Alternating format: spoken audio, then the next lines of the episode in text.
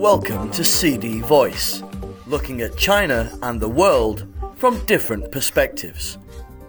Memes on Xiaojian Jia, or small town swot, a term some have coined to describe those from rural areas who worked hard to get admission into a university, are back on Chinese social networking sites.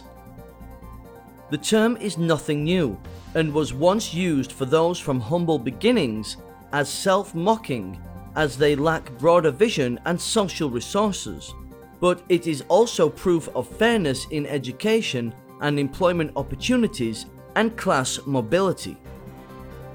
Not long ago, netizens used to ridicule their rural counterparts by saying they can only solve questions on exam papers but lacked flexibility, even blaming them for working overtime it led to those with humble beginnings feeling like misfits.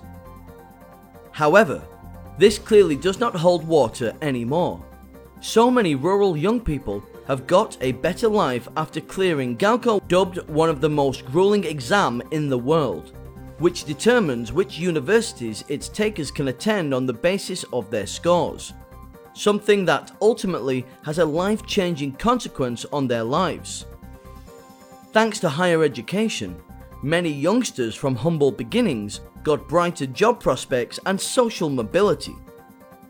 Since Gaokao was reinstated in the late 1970s, it has proved to be the turning point in the lives of many of the country's talents who had to clear the exam.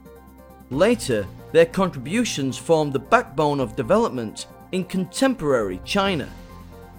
It is no exaggeration to say that many small town swots have participated and contributed to China's development over the past four decades. They are the best example of how China's talent selection system is open and meritocratic. Such vitality in social mobility should be encouraged rather than mocked at. That's all for today. For more news and analysis, buy the paper until next time.